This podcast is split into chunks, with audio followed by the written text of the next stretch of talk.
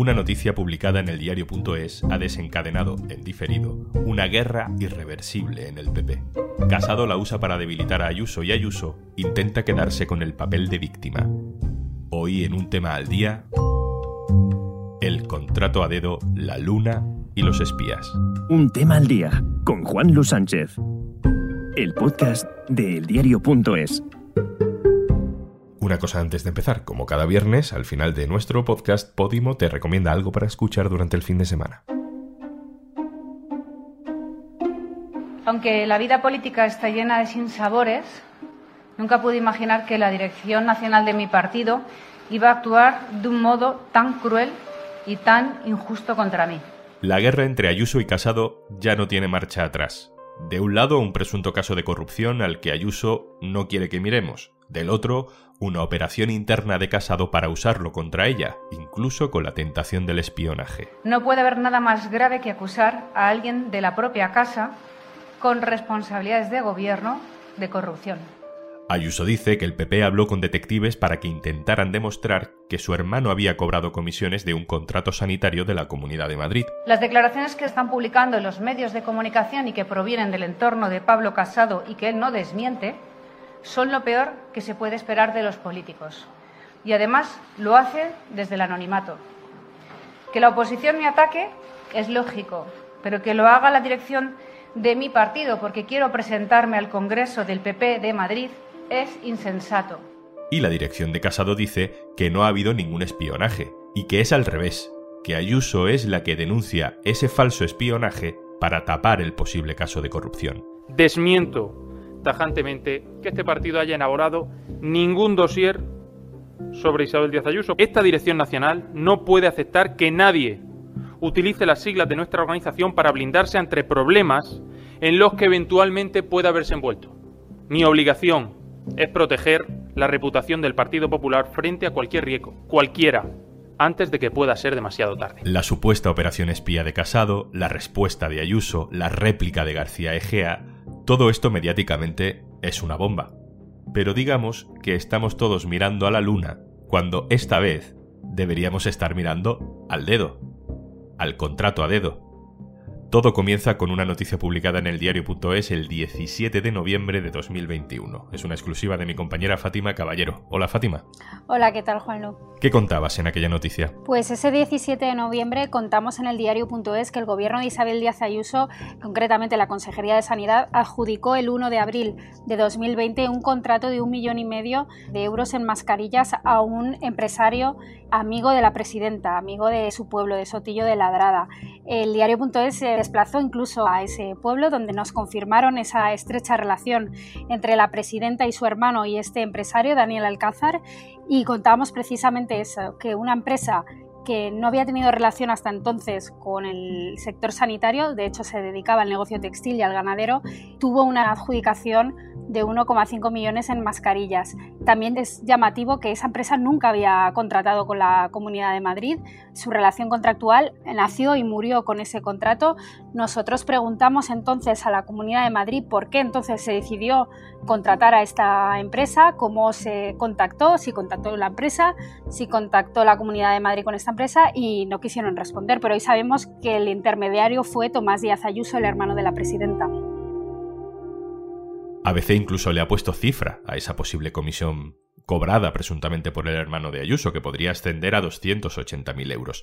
El momento clave de la intervención de Ayuso no es cuando le pega hachazos a Casado. El que dirigentes del Partido Popular hayan actuado así es un hecho gravísimo, movimientos absurdos como este, más propio de personas que andan de pasillo en pasillo sin responsabilidad alguna. Llevan meses dedicados a atacarme a mí. Es muy doloroso que dirigentes de tu partido sean quienes te quieren destruir. Es insensato.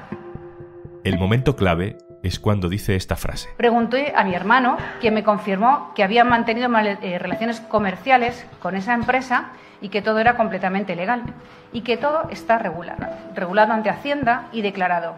Es decir, Fátima, ella no niega que el hermano haya cobrado de aquella empresa por aquel contrato. No niega nada, de hecho, lo que niega es que ella haya tenido que intervenir para favorecerle, ¿no? Ayuso no solo no negó, sino que dijo que su hermano había tenido una relación con esa empresa y solo se limitó a decir que no era nada irregular porque estaba todo declarado en Hacienda. Ayuso ha dicho que ese contrato no tiene nada de extraño y que de hecho siempre ha estado en el portal de transparencia para quien lo quisiera consultar. ¿Eso es así? No, no siempre ha sido así. Cuando nosotros empezamos a investigar el asunto, ese contrato en concreto estaba subido en el portal de contratación, pero era imposible acceder a él a través de los buscadores.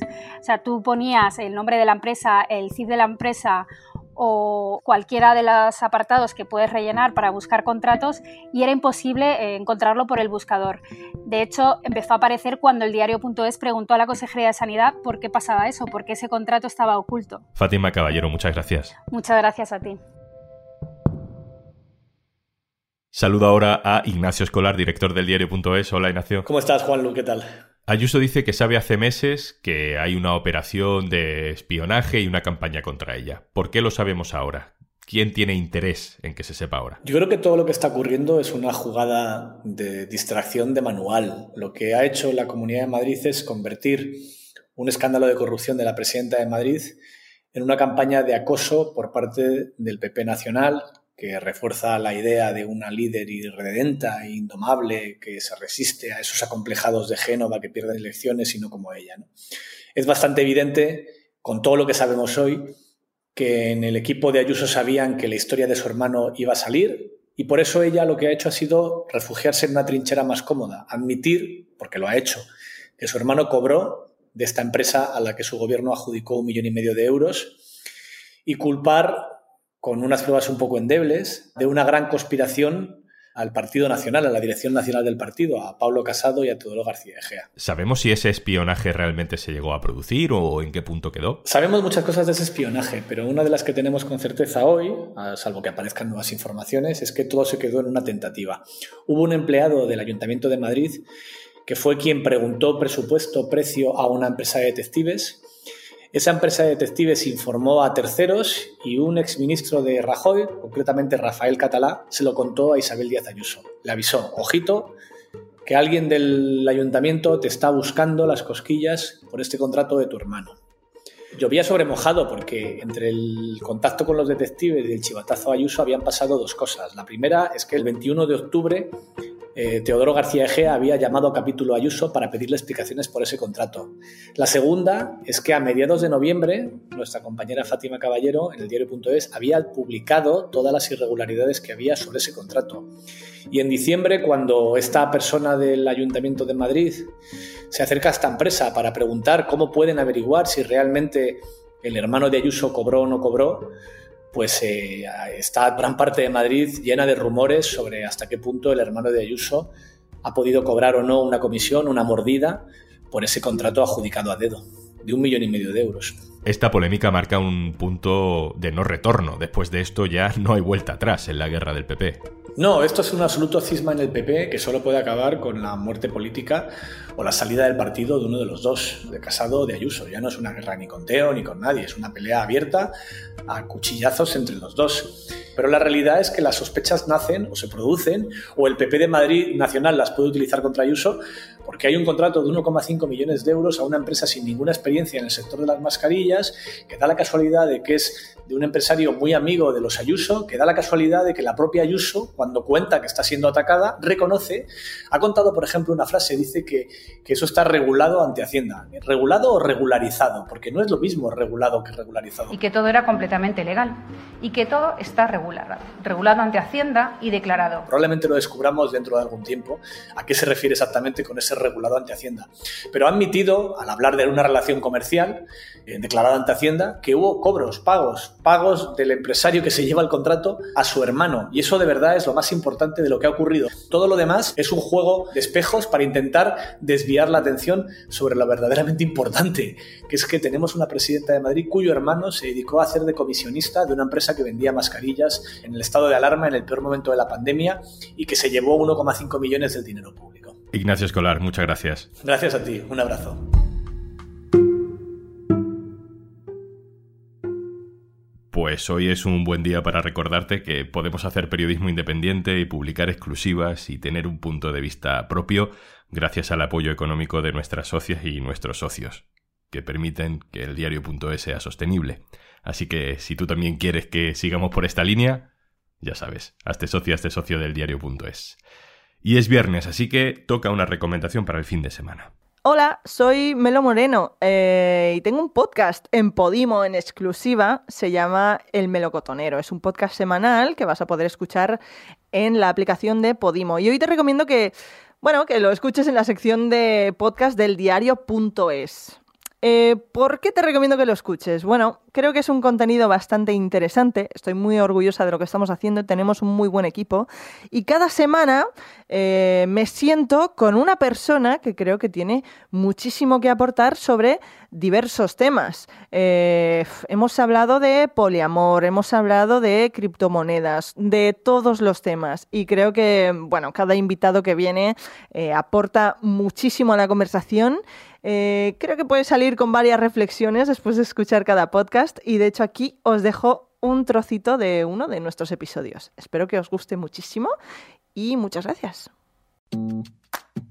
¿Te sabes la teoría de las parcelas? Que es una cosa de mi psicóloga y de una amiga mía, la buena Tere. Cuéntalo. Em, es muy cortito. Nosotros, imagínate que somos parcelas, ¿vale? Entonces, en nuestra cabeza tenemos eh, parcelitas. Yo mi parcela la tengo con un huerto, que tengo tomates, que tengo tal. A un amigo me tiene una parcela eh, que tiene un elefante y un váter. O sea, cada uno tiene su, su parcelita y es de forma individual. ¿Qué pasa? Que tú realmente no te puedes meter en la parcela de la otra persona y decir, ¿dónde vas con un váter en mitad de la parcela? Yo lo tengo puesto aquí y tal. Eh, creo que es mucho más de, si alguien te pregunta sobre, oye, creo que mi parcela está mal. ¿Cómo me puedes.? O sea, ¿tú qué tienes? Ah, pues mira, pues yo tengo esto así, así, está. Pero como em, no preocuparte tanto por la parcela de los demás cuando no eh, afecta a la tuya realmente. Mm. ¿A qué es súper bueno? Es bueno, es bueno. Cada uno vamos con nuestra parcelita de, de mierda, realmente. y recuerda, tienes 60 días de prueba gratis si te suscribes a Podimo a través del link podimo.es barra al día. Esto es Un Tema al Día, el podcast del diario.es. Puedes suscribirte también a nuestro boletín. Con la producción de Carmen Ibáñez, Zaskun Pérez y el montaje de Pedro Godoy. Un saludo de Juan Luis Sánchez. El lunes, otro tema.